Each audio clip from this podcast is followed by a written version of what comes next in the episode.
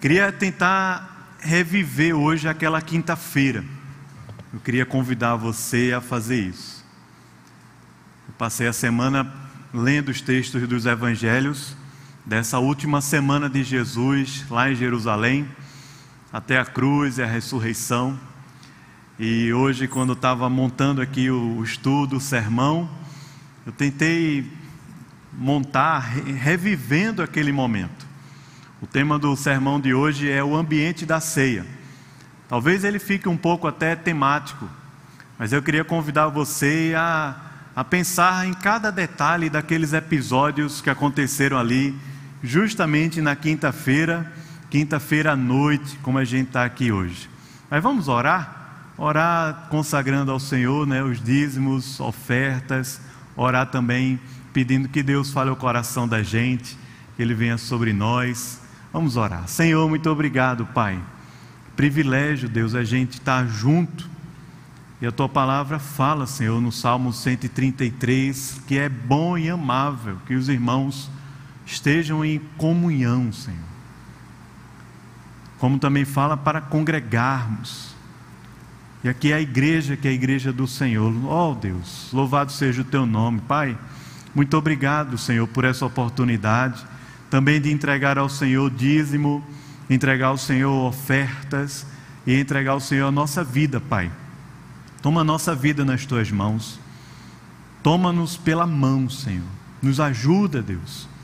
Abençoa cada família, cada família que está aqui presente hoje, cada pessoa também que está acompanhando a gente pela internet, porque não pôde estar aqui também pela limitação. Pai, em nome de Jesus, fala ao nosso coração, nos abençoa.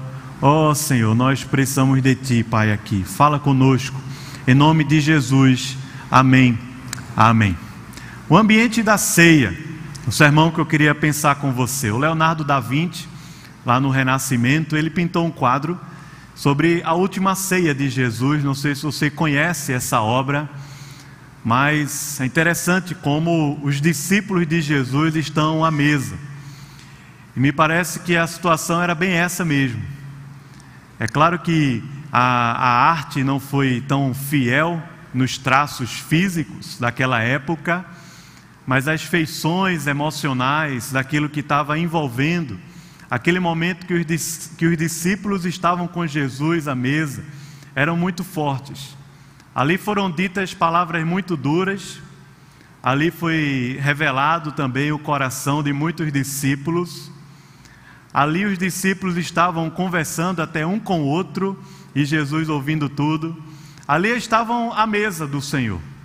O ambiente da ceia do Senhor foi um ambiente difícil, tenso, pesado, até incompreensível para muitos daqueles discípulos lá. E a gente leu aqui esse texto de João hoje, dos capítulos 13 ao capítulo 16, justamente no diálogo que revela de alguma forma a tônica, né, as palavras que Jesus está falando, as perguntas que os discípulos fazem. E ao final disso tudo, diz no capítulo 17, se você puder abrir, porque esse é um texto que nós vamos voltar no final, João, capítulo 17, versículos de 1 a 5. João 17, versículos de 1 a 5. Esse é o texto que eu quero abrir e vamos voltar nele aí no final. No final dessas palavras que Jesus falou, que nós lemos aqui hoje à noite, Jesus ora. E o texto diz assim, João capítulo 17: Tendo Jesus falado estas coisas, levantou os olhos ao céu e disse: Pai, é chegada a hora, glorifica teu filho, para que o filho te glorifique a ti Assim como lhe conferiste autoridade sobre toda a carne, a fim de que ele conceda a vida eterna a todos os que lhe deste. Versículo 3, vamos ler juntos? E a vida eterna é esta: que te conheçam a ti, o único Deus verdadeiro, e a Jesus Cristo a quem enviaste. Eu te glorifiquei na terra, consumando a obra que me confiaste para fazer, e agora Glorifica-me, ó Pai, contigo mesmo, com a glória que eu tive junto de ti, antes mesmo que houvesse mundo. Amém. Vamos tentar reviver esse momento aqui, se você puder. Primeiro, no capítulo 26 de Mateus, diz o texto que os discípulos foram preparar a Páscoa. Se você puder abrir aí sua Bíblia, dá uma olhada lá. Mateus capítulo 26, versículos 17 ao 19. Uma longa quinta-feira na vida de Jesus e seus discípulos. Nós estamos vivendo até um ano que emendou no outro, né? Às vezes um dia emenda no outro. Não sei se você já teve essa experiência, mas ela é extenuante, é cansativa. Essa quinta-feira, ou na verdade essa semana, ela está toda emendada na vida de Jesus. Se você der uma olhada lá nos evangelhos, você vai ver. Aqui no, na quinta-feira, essa quinta-feira foi extenuante, cansativa. Foi uma longa quinta-feira. E aqui o texto conta para gente que começa no primeiro dia da festa dos pães asmos, no verso 17, Mateus capítulo 26, que os discípulos vieram a Jesus e lhe perguntaram: Onde queres que te façamos os preparativos para comeres a Páscoa? E ele lhe respondeu: Vão lá a uma cidade, vai ter lá certo homem com um cântaro, em Lucas fala, e diz-lhe: O mestre manda dizer: O meu tempo está próximo em tua casa celebrarei a Páscoa com os meus discípulos. E eles fizeram como Jesus lhes ordenara, e foram até aquela aldeia, e encontraram aquele homem, e pediram ali um espaço na sua casa para prepararem a ceia, para celebrarem a ceia com o Senhor. João capítulo 13, do versículos, dos versículos 1 ao 11, como a gente leu aqui, Jesus vive a Páscoa com os discípulos. Eles estavam sentados numa mesa, ao chão, ao redor da mesa, porque era assim de costume, possivelmente assim com os pés para trás, inclinados sobre a mesa. Estava Jesus ali com os doze. João relata isso para a gente no capítulo 13, dizendo que antes da festa da Páscoa, sabendo Jesus que era chegada a sua hora de passar deste mundo para o Pai, Tendo amado os seus que estavam no mundo, o texto diz: amou-os até o fim. Durante a ceia, tendo já o diabo posto no coração de Judas Iscariotes, filho de Simão, que traísse a Jesus, e sabendo este que o Pai tudo confiara às suas mãos e que ele viera de Deus e voltava para Deus, levantou-se da ceia. Imagine essa cena de Jesus Judas já estava ali com uma, com a intenção, com o diabo já formado a sua cabeça, tendo formado a sua cabeça. Jesus levanta-se. Diz o texto aqui que ele tira a sua vestimenta de cima, ele toma uma toalha, ele pega água na bacia e ele passa a rodear aquela mesa, lavando os pés dos discípulos. Comum, quando se chegava à casa, do servo da casa, lavar os pés dos convidados, dos que chegavam ali, tirando ali a poeira da, da rua. Jesus, lavando os pés dos discípulos, se encontra com Pedro e Pedro diz: Os meus pés o Senhor não vai lavar. Respondeu-lhe Jesus: Se eu não te lavar, não tens parte comigo. Então, o que é que Pedro disse? Você sabe aí o que é que disse? Falou: Joga essa água da cabeça aos pés, né? Parece criança, né? Quando não quer fazer alguma coisa, você diz: se não fizer isso, vai perder a televisão. A criança, na hora, ela lava os pratos, faz qualquer coisa. Mas Pedro disse: Senhor, não lava somente os pés, não. Agora eu quero que o Senhor lave minha mão e lave minha cabeça. Declarou-lhe Jesus: Quem se banhou não necessita de lavar senão os pés. Quanto ao mais, já estás todo limpo. Ora, vós estáis limpos mas não todos. Agora você imagine sentado à mesa de Jesus, ouvindo essas palavras: Vós estáis limpos, mas não todos. Que ambiente é esse, irmão? Imagine você estar tá numa reunião com um chefe e lá ele diz assim: está todo mundo comigo, menos uma pessoa. Ou melhor, está todo mundo com. É, é, boa parte aqui está comigo, mas tem alguns que não estão. Qual a pergunta que você faz na sua cabeça? De primeira, assim. Rapaz, será que sou eu? Esse é o ambiente da ceia. Então Jesus diz assim: vocês todos estão limpos, mas não todos. Porque Jesus sabia quem era o traidor. Foi por isso que ele disse: Nem todos estáis limpos. Versículo 21 ao 30 diz que, ditas estas coisas, em João ainda, no capítulo 13, Jesus se angustiou em espírito e afirmou: Aquele jantar está ficando pesado, irmãos. Não tem uma brincadeira que a gente faz dizendo assim: quem acha que está tenso a conversa, levanta a mão. Jesus se angustiou completamente. E diz o texto que Jesus começou a falar com eles a respeito da traição.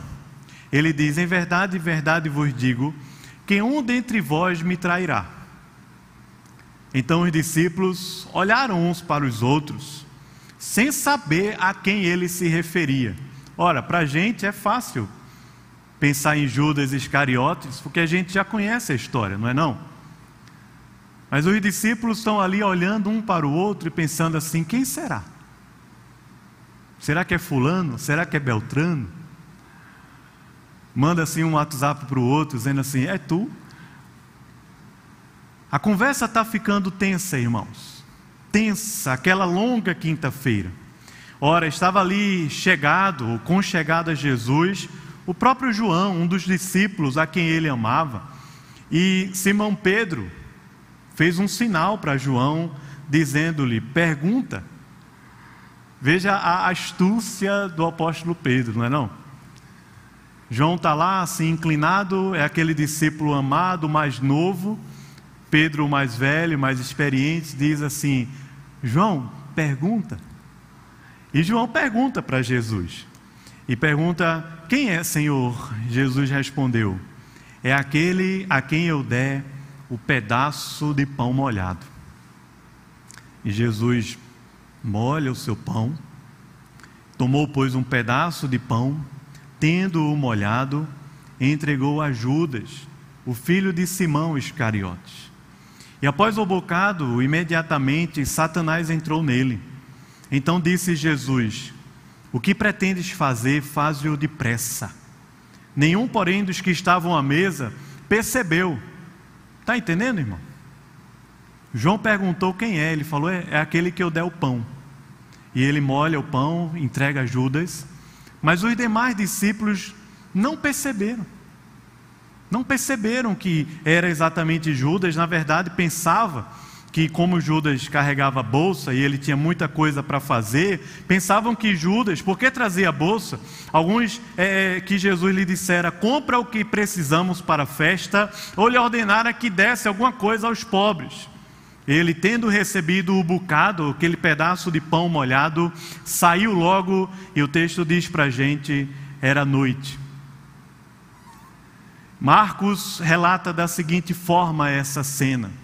Diz que no capítulo 14, verso 17 a 21, ao cair da tarde foi com os doze, enquanto estavam à mesa e comeu, Jesus falou: Em verdade vos digo que um dentre vós, o que come comigo, me trairá. E eles começaram a entristecer-se e a dizer-lhe um após o outro: Sou eu, porventura? Um ambiente de tristeza e angústia tomou conta ali da ceia. Respondeu-lhe, respondeu-lhes é um dos doze, é aquele que mete a mão no prato comigo, pois o filho do homem vai, como está escrito a seu respeito, mas ai daquele por intermédio de quem o filho do homem está sendo traído. Seria muito melhor que esse homem não tivesse nascido. Naquele ambiente, Jesus toma o pão e, tendo dado graças, o partiu e lhes deu Exatamente nesse momento, quando o traidor é indicado, quando os discípulos estão tomados assim de uma dúvida, de uma tristeza, o ambiente ficou tenso, que Jesus pega o pão, ele parte o pão e ele entrega o pão aos discípulos, dizendo: Isto é o meu corpo oferecido por vós, faz, fazer isto em memória de mim. Veja que coisa, irmãos, como essa mesa que nós temos aqui junto da gente. Então, logo depois que Jesus partiu e distribuiu o pão, semelhantemente, Depois de cear, ele tomou o cálice, dizendo: Este é o cálice da nova aliança no meu sangue derramado em favor de vós. Todavia, a mão do traidor está comigo à mesa, porque o filho do homem, na verdade, vai segundo o que está determinado, mas ai daquele por intermédio de quem ele está sendo traído. Então começaram a indagar entre si quem seria dentre eles o que estava para fazer isto. E lá em João, como nós já lemos, diz que naquele momento Judas saiu e já era noite. Eles celebram a ceia junto com Jesus. Eles tomam o pão, eles bebem o cálice, eles ouvem a palavra de que aquilo é o meu corpo que foi partido em favor de vós, que aquele é o meu sangue, o sangue da nova aliança derramado em favor de muitos. Mas o ambiente ali é de traição é de tensão, é de tristeza, é de muita angústia. E João parece que, quando diz assim, e era noite, dá um, dá um tom naquela situação, como que a coisa estava escurecendo lá fora, e o ambiente escuro, ele favorece esse tipo de, de sentimento que estava acontecendo lá na mesa do Senhor. Veja que logo que Judas sai, Talvez você e eu, que já conhecemos a história, pensemos: ufa, finalmente ele saiu. Você já teve numa situação assim, que a pessoa que mais causava tensão saiu, e quando ela saiu daquele ambiente, você. Graças a Deus. Você já teve ou não? Só que Judas saiu. E depois que Judas saiu, Lucas relata para a gente, no capítulo 22, que os discípulos começaram a discutir entre si sobre quem era o maior. Quando a gente vê a história assim, dois mil anos depois, é fácil, não é? Que a gente pensa, meu Deus, onde é que esses caras estavam com a cabeça? Esses caras per completamente perdidos. Então, quando Judas sai para trair Jesus, o ambiente já estava bastante pesado e era noite. Lucas relata para a gente que eles suscitaram uma discussão sobre qual deles parecia ser o maior. Então você diz, Pedro está lá dizendo, mas eu sou o mais velho é, é, e eu tenho mais experiência, e o outro lá, o Simão, o Sirineu, dizendo, é, mas você não sabe combater os poderes dessa terra, você não entende bem como é que funcionam as coisas aqui. E o outro lá, João, dizendo, mas eu sou novo, eu sou mais corajoso, eu sou mais ousado.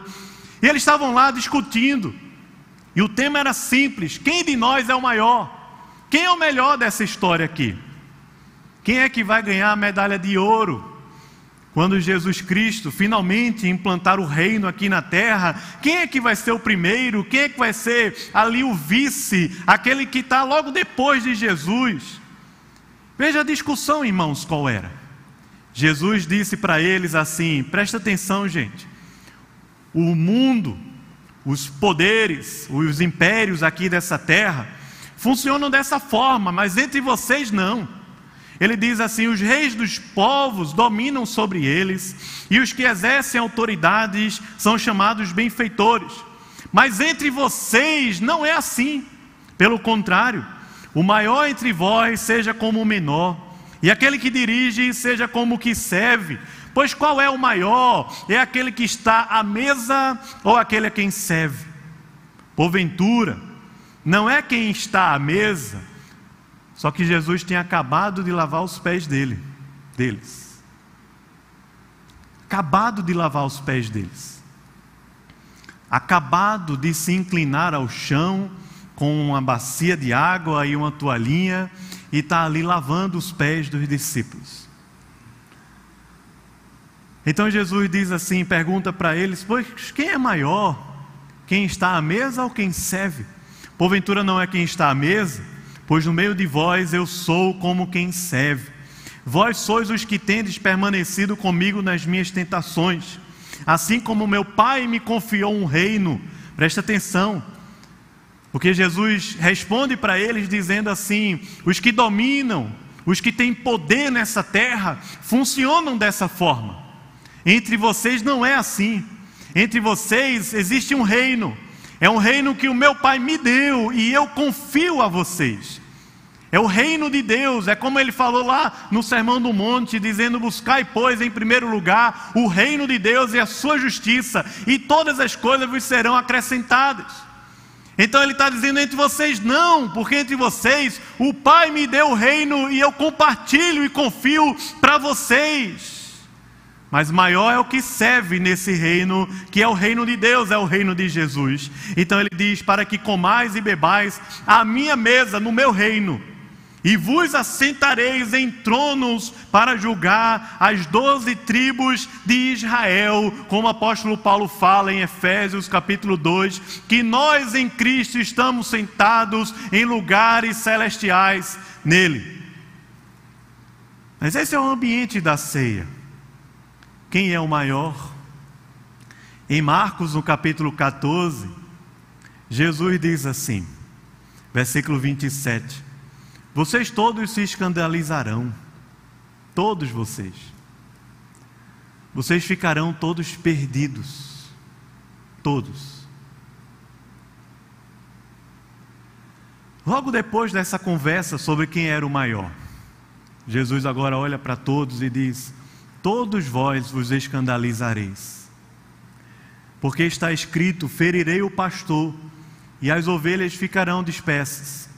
Mas depois da minha ressurreição, irei adiante de vós para a Galileia. Então Pedro vai lá e fala e diz assim: ainda que todo mundo aqui, veja o que Pedro faz. Diante dos onze, não mais doze, agora diante de onze, ele diz, apontando, eu imagino essa cena assim, dizendo: ainda que todo mundo aqui se escandalize, ainda que todo mundo aqui desista e entregue os pontos e não aguente o tranco, ainda que todo mundo aqui faça isso, eu jamais farei isso. E os discípulos estão lá ouvindo Pedro falar isso, né? E tá bom, Pedro. Ambiente de tensão, porque Pedro, tentando se exaltar, ele põe os seus amigos para baixo. E ele diz assim: Eu não sei eles, mas eu estou dentro da parada. Jesus, de uma maneira muito dura e clara, diz assim: Pedro, presta atenção. Em verdade te digo que hoje, nessa mesma noite, nessa mesma noite de quinta para sexta, antes que o galo cante, tu me negarás três vezes. Mas ele insistia com mais veemência, dizendo: ainda que me seja necessário morrer contigo, Jesus. Ainda que eu venha a perder a minha vida, de modo nenhum te negarei. E quando Pedro fala isso, todo mundo vai junto e diz assim: é isso mesmo. Ainda que os que a gente venha a perder a vida, nenhum de nós vai arregar. A gente vai até o fim, mesmo que a gente perca a própria vida. Todos confirmaram isso. Mas a, a palavra de Jesus é: vocês ficarão todos dispersos e perdidos, todos se escandalizarão, todos se perderão. E ele ainda está à mesa com os discípulos. O texto de Lucas é interessante como ele fala isso para Pedro, porque ele diz assim: Simão, Satanás vos reclamou para vos peneirar como trigo. Simão, o que está para acontecer contigo é que Satanás reclamou a tua vida para sacudir ela como se faz com o trigo. Satanás está no teu calço, Pedro. E ele diz para Pedro assim: preste atenção, porque eu orei por ti, para que a tua fé não desfaleça. Agora, quando te converteres, fortalece os teus irmãos. Ele, porém, respondeu: Senhor, eu estou pronto para ir contigo tanto para a prisão como para a morte. E Jesus lhe disse: Afirmo-te, Pedro, que ainda hoje me negarás três vezes, antes que o galo cante. Veja o nível da conversa. Que Jesus está dizendo aos discípulos é: vocês me negarão, vocês se escandalizarão comigo, E quando Pedro se avora para dizer assim que é o corajoso, Jesus fala para ele muito claramente que antes que o galo cante, o próprio negaria três vezes. Mas os discípulos têm uma ideia, uma ideia brilhante, como diz em Lucas capítulo 22, versículos 35 a 38. Os discípulos dizem assim: Nós temos duas espadas. Pode vir Pode vir o império, pode vir o sinédrio. Nós temos aqui duas espadas. Jesus diz para os discípulos assim: Quando vos mandei sem bolsa, sem alfoge, sem sandálias, porventura faltou alguma coisa? E eles disseram nada, nunca faltou nada. Então lhes disse: Agora, porém, quem tem bolsa, tome ela, e quem tem alfoge, se prepare. E o que não tem espada, venda sua capa e compre uma Pois eu vos digo: o que importa é que se cumpre mim o que está escrito. Ele foi contado com os malfeitores. Porque o que a mim se refere será cumprido, está sendo cumprido hoje. Então os discípulos disseram a Jesus: Senhor, a gente tem aqui duas espadas. E a palavra de Jesus é que eu acho aqui interessante, ele diz: basta. Basta. Já deu. Percebe que é como se tivesse havendo uma falta de sintonia imensa, gigantesca. Jesus está falando numa sintonia e os discípulos estão falando em outra completamente diferente. E nem eles mesmos estão se entendendo naquela sintonia lá. Parece que cada um está sintonizado num, numa frequência de rádio totalmente diferente. E está sendo transmitido essa frequência de rádio para o YouTube, para todo mundo ouvir. Jesus diz assim para os discípulos: basta, basta completamente. Nesse contexto é que Jesus dialoga com os discípulos, como a gente leu, João capítulo 14. Aquele precioso diálogo entre Jesus e os seus discípulos. E veja um pouco, ou lembre um pouco das palavras de Jesus ali e da palavra dos discípulos naquela conversa. Jesus conforta os seus discípulos. É nesse contexto da ceia, é nesse contexto da mesa que Jesus fala para eles assim, como diz no capítulo 14: Não se turbe o vosso coração, credes em Deus, creiam também em mim, porque na casa do meu pai há muitas moradas. Muitas. E se assim não for, eu não teria dito. Eu vou preparar lugar para vocês. E quando eu for e vos preparar lugar, eu voltarei e vos receberei para mim mesmo, para que onde eu estou estejais vós também, e vós sabeis o caminho para onde eu vou. Sabe o que Tomé diz? Ele diz: Como assim? Que caminho é esse que eu não conheço? Tomé diz assim: Não sabemos para onde vais como é que a gente pode saber o caminho? E João 14, 6, que ele diz: Respondeu-lhe Jesus, você pode ler comigo? Eu sou o caminho e a verdade e a vida. Ninguém vem ao Pai senão por mim. Se vós me tivesseis conhecido, também conheceriam ao Pai. Desde agora o conheceis e o tendes visto através da minha vida. No capítulo 14, nós encontramos também Filipe muito confuso. Filipe diz, para, perdão, disse-lhe Jesus: Filipe, há tanto tempo estou convosco e não me vês, não me tens conhecido, porque Filipe diz: Mostra-nos o Pai, que história é essa do Pai? E Jesus diz assim: Filipe, eu estou tanto tempo aqui contigo e tu não entendeu nada ainda, não me tens conhecido. Quem me vê a mim, vê o Pai. Como dizes tu, mostra-nos o Pai? Não creis que eu estou no Pai e o Pai está em mim? As palavras que eu vos digo, não as digo por mim mesmo, mas o Pai que permanece em mim, Ele faz as suas obras. Capítulo 14, versículo 16, Jesus fala que rogará ao Pai e Ele mandará outro consolador, a fim de que esteja para sempre com os discípulos, como está conosco. No capítulo 14, verso 20 e 21, diz que naquele dia vós conhecereis que eu estou em meu Pai, e vós em mim, e eu em vós. E aquele que tem os meus mandamentos e os guarda, esse é o que me ama, e aquele que me ama será amado por meu Pai, e eu também o amarei e me manifestarei a ele. Depois dessa palavra, Judas, o outro, não o Iscariotes. Judas parece também que está perdido e Judas diz assim: Senhor, que história é essa que o Senhor vai se manifestar a nós e não ao mundo? Que história é essa, Senhor? Capítulo 15, quando Jesus diz que a videira e o Pai é o agricultor, ele diz: Eu sou a videira, vós os ramos. Quem permanece em mim e eu nele, esse dá muito fruto, porque sem mim nada podeis fazer. E ali Jesus chama aqueles homens de amigos. Amigos. O ambiente era noite, a discussão era quem era o maior, um tinha saído para traí-lo, Pedro tinha dito que entregaria a vida por ele. Jesus havia dito que todos se perderiam, todos ficariam dispersos. Aqueles homens estavam ali discutindo, cada um numa própria sintonia, na sua própria vida, com a sua própria motivação. E nesse momento da conversa, Jesus se vira para os seus discípulos e diz: Vocês são meus amigos. Como diz no capítulo 15, versículo 36, ele fala: Ninguém 13, perdão. Ninguém tem maior amor do que este de dar alguém a própria vida em favor dos seus amigos. Vocês são meus amigos. Vocês são meus amigos se fazeis o que eu vos mando, porque eu não chamo vocês de servos.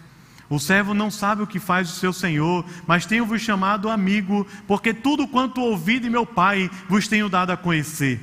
Não fostes vós que me escolhestes a mim, pelo contrário, eu vos escolhi a vós outros e vos designei para que vades e deis fruto, e o vosso fruto permaneça, a fim de que tudo quanto pedides ao Pai, em meu nome, Ele vos conceda. Veja, Jesus chama aqueles homens que estavam com Ele à mesa, de amigos, dizendo: Tudo o que o meu Pai me revelou, eu tenho entregado para vocês. Isso é o que significa ser amigo.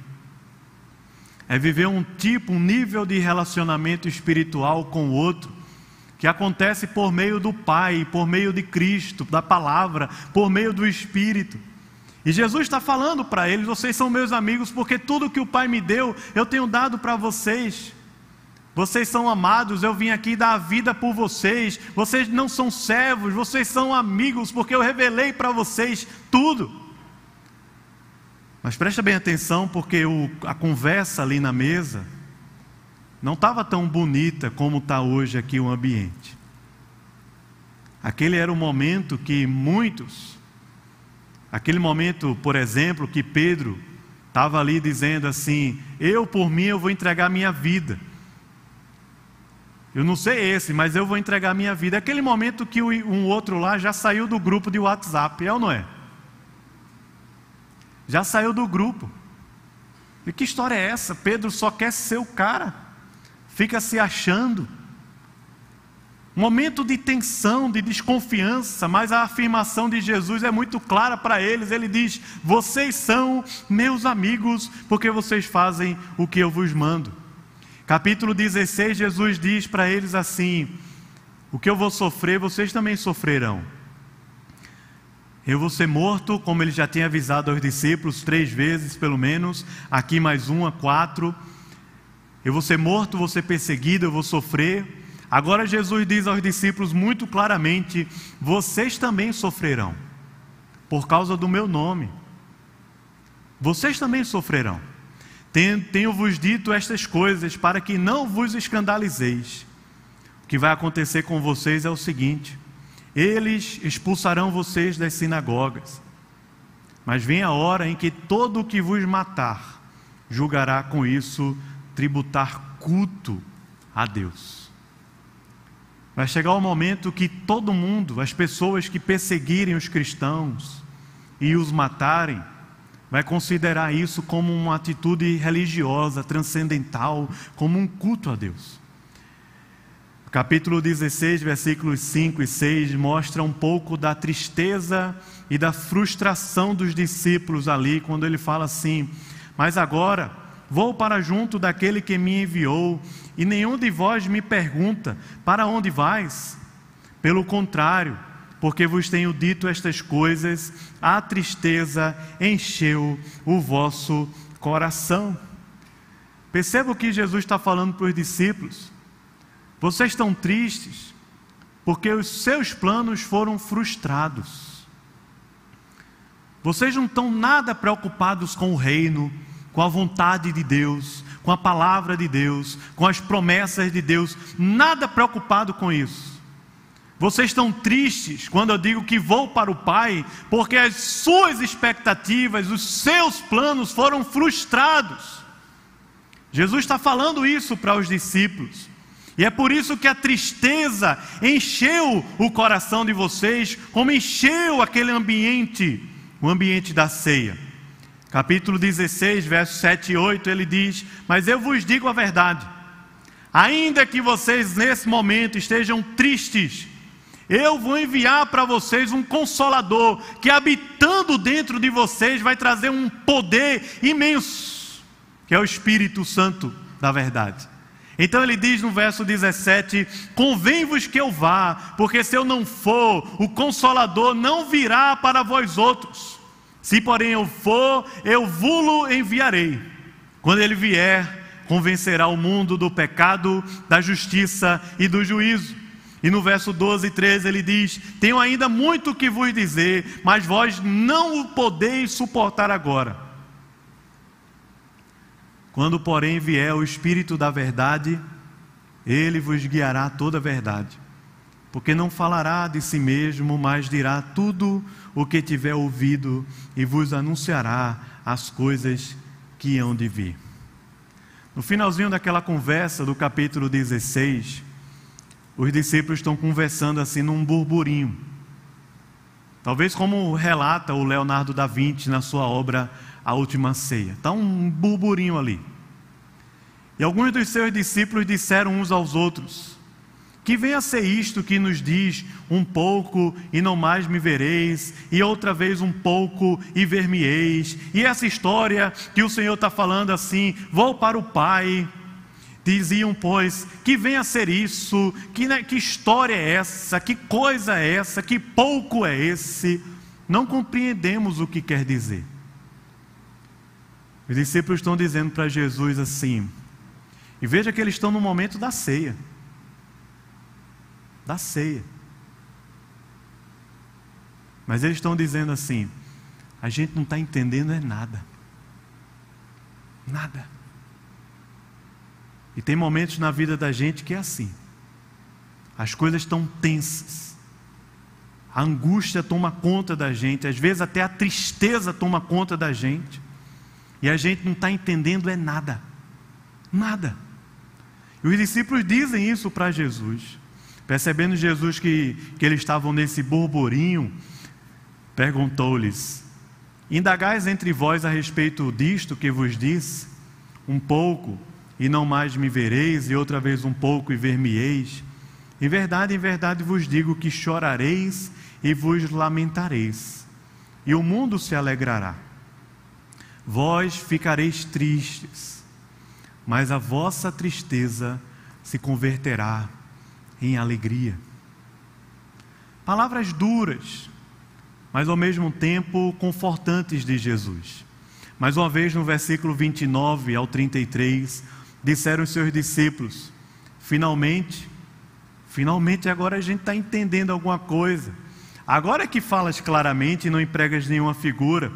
Agora vemos que sabes todas as coisas e não precisas de que alguém te pergunte. Por isso, cremos de fato que vieste de Deus. E respondeu-lhe Jesus: Agora que vocês creem? Credes mesmo agora? Eis que vem a hora e já é chegada em que sereis dispersos, cada um para a sua casa, e vocês me deixarão só. Que palavra dura, irmãos. Não. Jesus está olhando no olho dos seus discípulos, não está gravando um vídeo no YouTube. Vocês me deixarão só.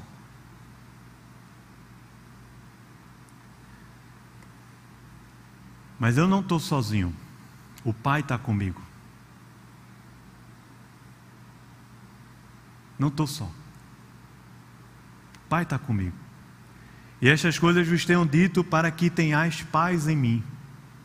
No mundo passais por aflições. Mas o que, irmãos? Por quê? Eu venci o mundo. Termina aquela conversa com os discípulos e eu fiquei imaginando hoje. Imagine se Jesus nesse momento tivesse dito, como talvez eu e você diria: Não dá mais para mim, desisto. Imagine. Não sei, talvez você pense assim: preparou um, uma ceia com os seus amigos, com aquelas pessoas do seu trabalho, seus sócios, aquelas pessoas que trabalham com você, preparou um jantar com eles. Chega no jantar, uma confusão gigantesca. E você sabe que um daqueles doze que está ali sentado na mesa vai lhe trair. Então a confusão, porque naquele jantar cada um quer o seu, cada um quer pegar o melhor pedaço do galeto, cada um quer pegar a lasanha para não acabar, cada um que quer comer rápido por causa da sobremesa, cada um que está contando assim as suas vitórias e seus ganhos em cima do outro, e você está ali no meio daquela mesa tentando administrar uma conversa, e quando você fala uma coisa, ninguém entende nada. Naquele momento que Muitos de nós vão dizer, rapaz, vou desistir desse negócio. Porque o que está acontecendo é que Jesus está vivendo esse momento. Ele está prestes a ser crucificado. E o texto diz para a gente em Lucas que muito antes Jesus já estava começando a se angustiar, porque no capítulo 9, se não me engano, no verso 51 de Lucas, diz que quando Jesus determinou ir para Jerusalém, o semblante dele mudou completamente, a angústia passou a fazer parte da vida de Jesus, mas nem por causa da angústia Jesus deixou de ser fiel ao Pai. Jesus está vivendo tudo isso aqui a tristeza, a solidão, porque ele disse aos discípulos: Vocês me deixarão só. Cada um está aqui cuidando do seu próprio interesse. Jesus está vivendo esse momento, ele sabe que vai ser traído e que Judas saiu para entregá-lo por 30 moedas de prata, como diz a profecia. Jesus está vivendo tudo isso. Ele ouve os discípulos dar uma grande ideia: nós temos duas espadas aqui, vamos usar contra os poderes dessa terra. Jesus diz: basta. Imagine se naquela noite Jesus tivesse desistido de tudo. É claro que essa opção não era uma opção. Mas não é pecado eu e você imaginarmos isso. Mas depois de tudo isso, Jesus ergue os olhos ao céu, ele ora. Ainda não chegou ao Getsemane para suar sangue. Mas depois de tudo isso, Jesus ora. É quando vem a oração sacerdotal de Jesus. É nesse contexto que vem a oração, como a gente leu versículos de 1 a 5. É nesse momento que Jesus levanta os olhos aos céus. É num ambiente caótico que Jesus anseia por glorificar o Pai. E ele diz assim: Pai, é chegada a hora, glorifica teu filho, para que o filho te glorifique a ti. Percebe, irmãos? É nesse ambiente caótico de solidão, de tristeza, de angústia, que Jesus ora ao Pai determinado a glorificar o nome do Pai. Ele diz: Pai, chegou o momento certo, agora é chegada a hora, agora glorifica o teu filho, para que o filho te glorifique o Pai. É nesse ambiente caótico que Jesus tem um único anseio no coração: glorificar ao Pai. É nesse ambiente caótico que Jesus diz na oração: assim como lhe conferiste autoridade sobre toda a carne, a fim de que ele conceda a vida eterna a todos os que lhe deste. É nesse ambiente que Jesus não desiste de entregar a sua vida, a fim de que os seus discípulos, eu e você, tivéssemos a vida eterna. E ele diz o que é a vida eterna, ele diz que te conheçam a ti, o único Deus verdadeiro e a Jesus Cristo, a quem enviaste. É nesse ambiente caótico que Jesus não desiste de entregar a sua vida a fim de que os seus discípulos tenham a vida eterna. E é nesse ambiente caótico que Jesus glorificou ao Pai, consumando a obra que tinha para fazer. Três coisas muito simples. Qual é a opção que você tem quando está angustiado, se sentindo só? Sair do WhatsApp?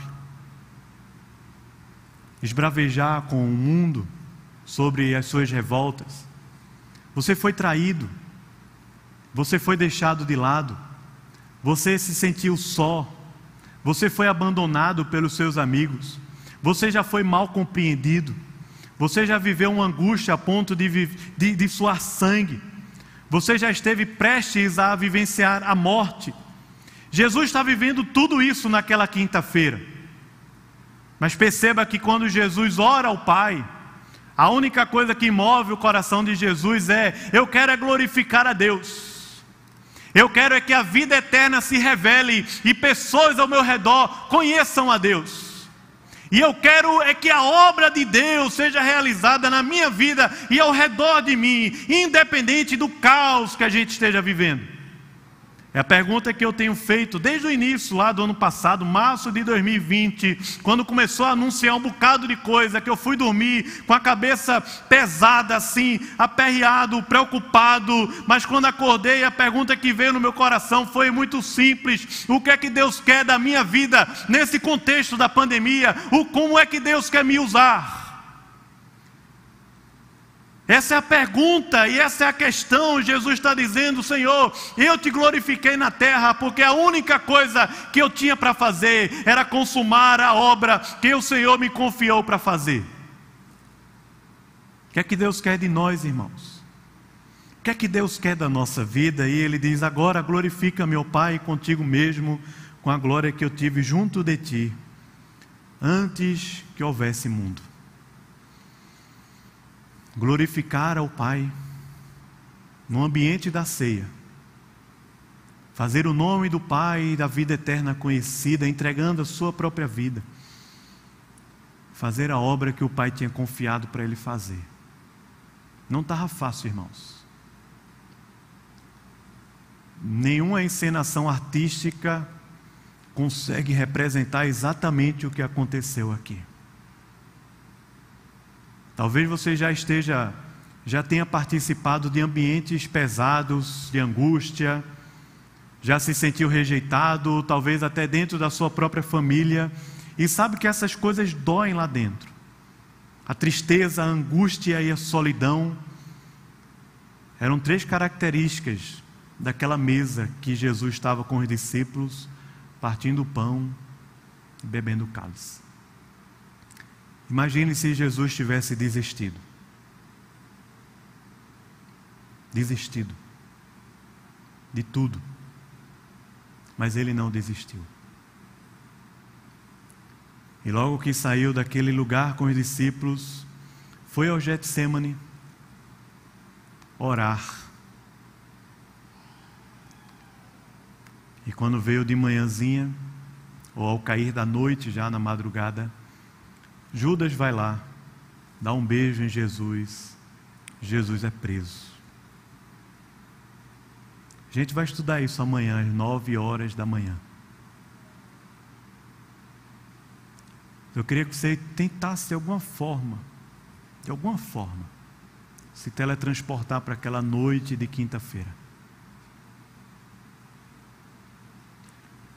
Talvez você esteja aqui me ouvindo, nem precisa se teletransportar porque a solidão, a angústia e a tristeza já tomaram conta do seu coração.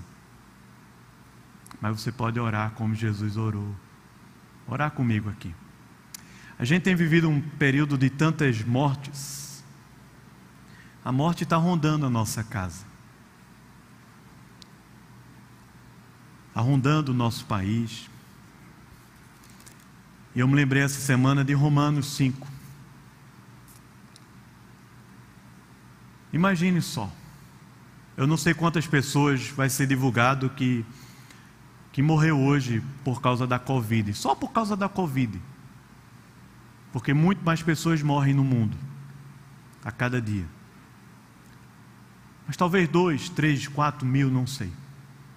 Você imagine que alguém ligou para você de manhã e diz assim: Fulano, hoje está para morrer quatro mil pessoas. Você não conhece o nome delas. Você não sabe a história, a influência, nada. Mas se você morrer hoje, essas quatro mil pessoas ficarão vivas. É o que Paulo diz sobre o paradoxo da cruz. Ele diz que Cristo morreu a seu tempo por nós, pecadores. Dificilmente alguém morreria por um justo. Dificilmente, pois poderá ser que pelo bom alguém se anime a morrer. Mas Deus prova o seu próprio amor pelo fato de ter Cristo morrido por nós, sendo nós ainda pecadores. Naquela noite de quinta-feira, Jesus não desistiu. Não desistiu de entregar a vida por nós. Amém? Vamos orar e preparar o nosso coração aqui para a ceia do Senhor. Queria convidar já os presbíteros, os pastores também, né? Vamos orar. Quem sabe aí no seu coração você está sentindo isso, angústia, um peso, uma sobrecarga, a solidão. Você foi abandonado por aquelas pessoas que você mais ama, traído. Os seus amigos não estão lhe entendendo e não estão entendendo nada. Jesus passou por tudo isso. E quando ele parte o pão e divide o pão e toma o cálice, e divide o cálice com os discípulos, dizendo: É o meu corpo, é o meu sangue. Jesus está cumprindo a promessa de Isaías, dizendo que ele verá o fruto do penoso trabalho de sua alma e ficará satisfeito. Por isso eu quero convidar você a vivendo isso, essa extenuante quinta-feira na vida de Jesus, a entregarmos o nosso coração diante do Senhor, a renovarmos os nossos votos de amor, de lealdade, de fidelidade a Ele. E a crermos que, mesmo quando o negamos como Pedro, Ainda assim, Jesus olha nos nossos olhos com o coração cheio de amor, cheio de compaixão, e nos acolhe de volta, e nos recebe de volta, e nos usa novamente, e nos abençoa. Senhor, nosso Deus, nosso Pai, oh Deus, o que é que a gente pode dizer, Senhor, numa hora dessas? A gente nem estava lá naquela quinta-feira, Senhor. Como João diz no seu Evangelho, tem tanta coisa ainda que não foi escrita.